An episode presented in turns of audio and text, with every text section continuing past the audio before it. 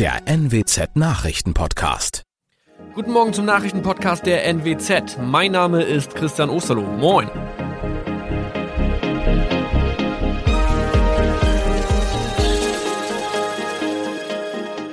Und das sind unsere regionalen Nachrichten am Morgen. Die Grünen wollen Moorstraße in Oldenburg umbenennen. Viereinhalb Jahre Gefängnis für Falschgoldhandel. Und Landkreis Kloppenburg meldet ersten Omikron-Fall. Der Name Moorstraße könnte laut den Oldenburger Grünen rassistisch aufgefasst werden. Deshalb fordern diese eine Umbenennung. Die Straße wurde allerdings nach Hermann Moor benannt, einem der ersten Siedler in der Gegend. Um Missverständnisse auszuschließen, beantragen die Grünen eine Änderung in Hermann Moor Straße. Dann müssten alle Anwohner ihre neue Adresse in ihren Pässen angleichen. Außerdem müssten Polizei, Feuerwehr, Rettungsdienste und Anbieter von Navigationssystemen informiert werden. Die Stadtverwaltung schlug vor, ein Zusatzschild mit Informationen zur Person Hermann Mohr anzubringen. So könne man alle Irritationen beseitigen.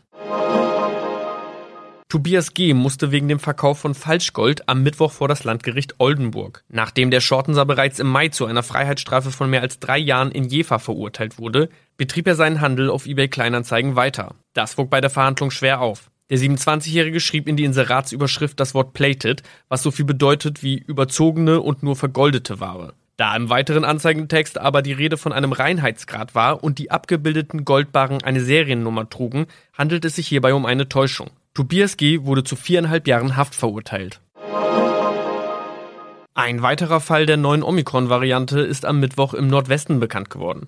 Der Kreis Kloppenburg bestätigt, dass eine Frau bei ihrer Rückreise aus Südafrika am Hamburger Flughafen positiv getestet wurde. Sie befindet sich weiterhin in Hamburg in Quarantäne. Da die Frau im Landkreis Kloppenburg lebt, sei auch das Gesundheitsamt Kloppenburg für diesen Fall zuständig. Zuvor gab es bereits bestätigte Omikron-Fälle in der Wesermarsch und im Kreis Leer. Das waren unsere Nachrichten aus der Region. Weitere aktuelle News aus dem Nordwesten finden Sie wie immer auf NWZ Online. Und Aktuelles aus Deutschland und der Welt hören Sie jetzt von unseren Kollegen aus Berlin. Vielen Dank und schönen guten Morgen. Ich bin Zoe Tassovali und das sind heute unsere Themen aus Deutschland und der Welt. Corona-Pandemie mit App aus dem Lockdown, strengere Einreiseregeln, Moselle ist nun Virus-Variantengebiet und skurrile Werbeaktion. Kanickel sucht neue Hacker für den BND. Es dürfte morgen eine sehr spannende Bund-Länder-Konferenz werden. Fakt ist, es wird über Lockerungen diskutiert. Das Problem ist aber, dass die Meinungen über das Wie viel sehr weit auseinandergehen. Hamburgs Bürgermeister Peter Tschentscher warnt vor einer umfassenden Lockerung. Er sagt, Zitat, wir würden die Krise eher verlängern, wenn wir jetzt zu viele Beschränkungen gleichzeitig aufheben. Die Friseursalons sind wieder offen, teilweise auch Gartenmärkte oder Blumenläden. Weitere große Lockerungen sind aber fraglich, denn die Infektionszahlen steigen wieder. Die Lage ist kritisch, sagt Hamburgs Bürgermeister Tschentscher und warnt vor einer dritten Corona-Welle, solange nicht genug Menschen geimpft sind. Aber auch über einer 35er-Inzidenz, die in nächster Zeit Zeit ohnehin nicht zu erreichen sei, müsse es eine Öffnungsstrategie geben, abgesichert etwa mit Schnell- oder Selbsttests. Auch Sachsen-Anhalts Ministerpräsident Haseloff ist dafür, wieder mehr zu erlauben. Er glaubt aber nicht, dass sich Bund und Länder auf einen einheitlichen Stufenplan einigen. Thomas Brock, Berlin. Neben den Lockerungen soll es morgen auch um die Luca-App gehen. Zumindest will NRW-Ministerpräsident Armin Laschet über die diskutieren. Kurz schon mal vorweg, die Luca-App soll die Kontaktnachverfolgung erleichtern. Thomas Bremser in Berlin. Thomas, wie genau kann ich mir denn diese App vorstellen? Wie funktioniert sie? Ja, ich habe sie mir mal runtergeladen. Erst äh, muss ich meine Nummer angeben und Kontaktadresse, die aber nur die Gesundheitsämter bekommen im Fall der Fälle. Ich bekomme dann einen anonymen QR-Code, mit dem könnte ich dann einchecken in Restaurants oder bei Konzerten oder wenn ich mich irgendwann mal wieder treffen darf, zu Hause mit zehn Freunden, dann scannen meine Freunde diesen QR-Code mit ihrem Handy ein und äh, checken so quasi ein. Okay, und dann nehmen wir mal an, du wirst zwei Tage später positiv getestet. Was passiert dann?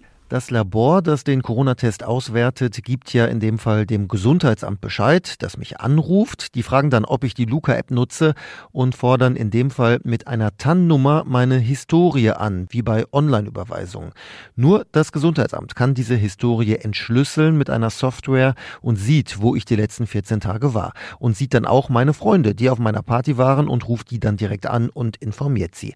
Wenn ich im Restaurant war, ruft die Behörde dort an und bekommt von dort die Namen der Personen, die zur gleichen Zeit dort waren. Es ist ja so, dass auch Datenschützer die App loben. Du hast mit Smudo von den Fantastischen Vier gesprochen. Was sagt der denn zum Thema Datenschutz? Ja, er erinnert daran, wie das im Sommer war, als wir in Cafés oder Restaurants gegangen sind. Das war datenschutztechnisch ja eher bedenklich. Ich habe ein Problem, wenn ich in ein Restaurant gehe und dort meine Privatadresse aufschreiben muss für alle sichtbar. Ich weiß auch nicht, äh, wie es meine Tochter findet. Der Kellner blinzelt die ganze Zeit so schön rüber. Äh, ich weiß nicht, ob ich meine Telefonnummer hier reinschreibe. Mit der App check ich anonym ein per QR-Code. Der Kellner sieht meine Daten nicht, nur eben das Gesundheitsamt, wenn ich oder andere positiv getestet werden. Okay, und es gibt ja schon mehrere Modellstädte, in der die App getestet wird. Unter anderem arbeitet Sylt damit. Wie läuft das denn da aktuell ab?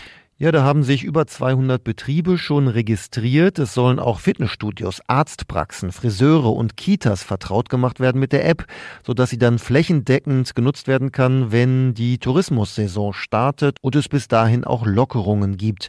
Für Smudo ist die App ein wichtiger Schritt Richtung Normalität. Ich glaube, bin davon überzeugt, dass eine Kombination mit Testung uns immer mehr in ein normaleres Leben mit der Pandemie führen wird. Also App, Selbsttests, Impfungen, Aha-Regeln, all das kann eine Kombination sein, raus aus dem Lockdown.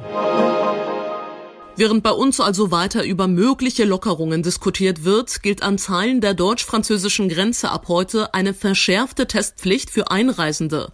Die Bundesregierung hatte ja am Wochenende die ans Saarland und Rheinland-Pfalz grenzende Region Moselle als Virusvariantengebiet eingestuft. Außenminister Maas hat aber bereits klargestellt, dass es keine Kontrollen wie an den Grenzen zu Tschechien oder zum österreichischen Bundesland Tirol geben soll. Dorothea Finkbeiner in Frankreich. Doro, ein Grund für die neuen Grenzregeln ist ja, dass sich in Moselle zuletzt die südafrikanische Virusvariante stark verbreitet hat. Haben die Franzosen denn da Verständnis für die Entscheidung der Deutschen? Verständnis ja, meist zumindest, aber es macht das Leben für die Menschen dort nicht gerade einfacher, wenn sie jetzt für jeden Grenzübertritt einen negativen Corona-Test brauchen, der nicht älter als 48 Stunden ist. Gerade für die immerhin rund 16.000 Leute, die jeden Tag auf der anderen Seite zur Arbeit gehen. Und es sind natürlich in den letzten Tagen schon in aller Eile zusätzliche Testmöglichkeiten geschaffen worden, aber viele hier fordern auch, dass sich Deutschland, die deutschen Arbeitgeber verstärkt mit darum kümmern, dass es genügend Teststationen gibt und nicht das große Chaos ausbricht. Danke, Doro. Kritik an den den Einreiseregeln kommt ja nicht nur von den Franzosen, sondern auch von der deutschen Opposition. Von den Linken heißt es zum Beispiel, etwas sei da gründlich schiefgelaufen. Also, an der deutsch-französischen Grenze gibt es strengere Einreiseregeln. In Deutschland wird über weitere Lockerungen diskutiert. Aktuell sind Kneipen und Bars zum Beispiel noch zu, Restaurants dürfen Essen nur zum Abholen anbieten. Auf Mallorca sieht's anders aus. Dort dürfen Restaurants, Cafés und Kneipen nach etwa sieben Wochen im Lockdown wieder öffnen. Allerdings nur ihren Außenbereich. Der Grund für diesen Schritt? Ganz einfach. Die Corona-Lage auf Mallorca hat sich deutlich verbessert. Julia Macher in Spanien. Julia, Kunden dürfen die Gastro auf Mallorca also wieder nutzen. Was ist denn draußen alles erlaubt? Gibt's etwa auch wieder Sangria aus Eimern? Sangria aus Eimern ist weiter tabu, enthemmtes Feiern bis spät in die Nacht auch, denn gelockert wird in der Gastronomie nur ganz vorsichtig. Pünktlich um 18 Uhr muss der letzte Tropfen getrunken, der letzte Krümel verzehrt sein, dann werden auf Mallorca die Stühle wieder hochgestellt und auch sonst sind die Vorschriften streng. Pro Tisch sind maximal vier Personen erlaubt aus zwei unterschiedlichen Haushalten, also die Pärchenpaella geht in Ordnung, das Trinkgelage mit dem Kegelclub bleibt verboten. Viele Betreiber von Restaurants und Kneipen haben sicherlich Verluste gemacht in den letzten Monaten. Wie sieht's aber mit Touristen aus? Sind im Moment überhaupt einige auf der Insel und werden durch die Lockerungen noch mehr Touris erwartet? Die ausländischen Touristen auf der Insel kann man weiter an einer Hand abzählen, aber auf Mallorca hofft man natürlich, dass sich Hotels und Restaurants langsam und Corona-konform in den nächsten Wochen wieder füllen. Den Anfang könnten Besucher aus anderen spanischen Regionen machen, denn wer aus einem Landstrich kommt, in dem die 14-Tages-Inzidenz unter 150 Fällen liegt, muss bei Einreise keinen negativen PCR-Test mehr vorweisen. Das trifft auf acht spanische Regionen zu und auch Deutschland liegt inzwischen unter dieser Marke, aber dazu gibt's noch keinen Beschluss. Der Tipp des Tages heute für alle, die gerne Fleisch und tierische Milch im Supermarkt einkaufen. Diese Produkte könnten nämlich künftig teurer werden. Das liegt daran, dass der Umbau der Tierhaltung in Deutschland deutlich teurer werden könnte als bislang gedacht. Das berichtet die neue Osnabrücker Zeitung. Sie beruft sich dabei auf vorliegende Zwischenergebnisse einer Machbarkeitsstudie, die das Landwirtschaftsministerium in Auftrag gegeben hat. Die Autoren rechnen mit Mehrkosten im Milliardenbereich. Kollege Tom Gerntke aus der Redaktion. Das Thema Tierwohl und Bessere Haltungsbedingungen wird ja schon seit einiger Zeit diskutiert und auch die gesetzliche Abgabe dafür liegt ja schon relativ lang auf dem Tisch. Was kann man denn da heute erwarten bei der Präsentation der Studie? Also es geht eben darum, wie viel dieser Umbau hin zu mehr Tierschutz im Stall am Ende wirklich alle Beteiligten kosten wird. Für den Verbraucher wurde das ja schon einmal ja so annähernd ausgerechnet. Wenn wir beispielsweise 40 Cent pro Kilo Fleisch und 2 Cent mehr für einen Liter Milch bezahlen, ja dann könnten diese Stallumbauten schon finanziert werden. Im Durchschnitt wären das dann für jeden von uns 35 Euro an Mehrkosten im Jahr. Und um zu klären, ob das wirklich reicht und um eben jetzt auch die rechtlichen Möglichkeiten bei solch einer Verbrauchssteuer auszuprobieren, auszuloten, wurde diese Machbarkeitsstudie in Auftrag gegeben. Und apropos Fleisch und Milch, aktuelle Umfragen zeigen, dass Verbraucher tatsächlich mehr Geld für Fleisch ausgeben würden, wenn sich die Tierhaltung verbessern würde. Knapp 70 Prozent sagen das zumindest. Gut, bei Milch ist die Zustimmung nicht ganz so groß, die liegt etwa bei 25 Prozent. Es klingt vielleicht überraschend, aber ja, auch beim Geheimdienst herrscht Fachkräftemangel. Deshalb sucht der Bundesnachrichtendienst aktuell mit einer ungewöhnlichen Aktion mehr Hacker für den Kampf gegen internationale Bedrohungen. Dabei spielt ein Kanickel eine Rolle und eine neue Webseite. Ronny Thorau in Berlin. Das fragliche Karnickel ist ein Cyber-Karnickel und lebt sozusagen auf Hauswänden. Ja, hüpft hier in Berlin seit einigen Tagen nachts über die Fassade der BND-Zentrale. Da ich da um die Ecke wohne, habe ich das beim Spazierengehen auch schon gesehen. Hat jetzt bei mir nur ein großes Fragezeichen im Kopf ausgelöst. Ein weißes Kaninchen mit rosa Ohren. Und so eine etwas zittrige Projektion ist das, die sich schon auch mal plötzlich in Haifischzähne verwandelt. Und die ist auch schon auf anderen Fassaden hier in Berlin aufgetaucht, auf Ministerien, an der Deutschen Oper, an U-Bahnhöfen. Und immer wird auf die Webseite followtheglitchcarnickel.de hingewiesen. Und erst auf der sieht man dann jetzt dass der BND dahinter steckt. Der damit Hacker sucht. Aber warum im Karnickel-Style? Hättest du nicht auch eine Stellenanzeige getan? Naja, nur ist ja ein Hacker vielleicht ein scheues, aber rätselverliebtes Reh ja oft. Der lässt sich mit ungewöhnlichen Aktionen vielleicht eher aufscheuchen. Zumal ja gerade überall händeringend IT-Spezialisten gesucht werden, so BND-Präsident Bruno Kahl. Alle Leute reißen sich um Fachkräfte. Wir müssen die Sprache derer sprechen, die sich für uns interessieren sollen.